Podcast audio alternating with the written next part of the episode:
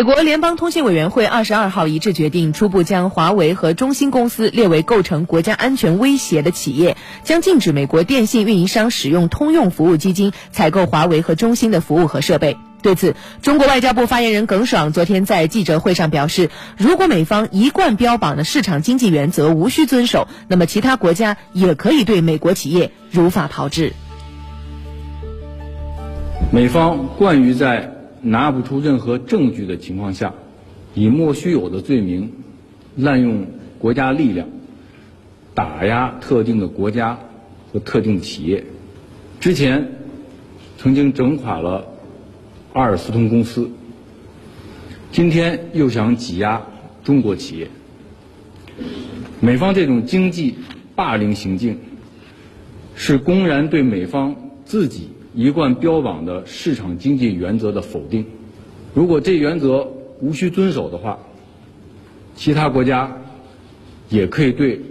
美国的企业如法炮制。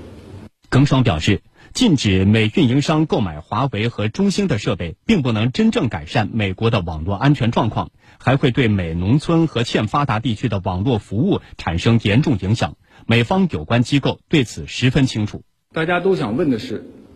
那些所谓保护美国利益的政策，到底是为了谁的利益而存在？制定这些政策的美方官员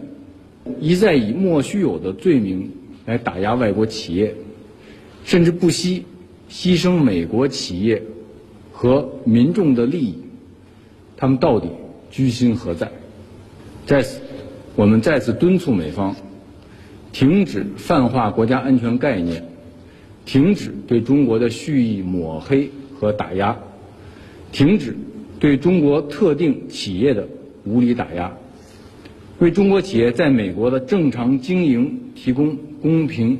公正、非歧视的环境。最后，我要奉劝美方一些人，以安全为名锁住所有门，囚禁的只是自己。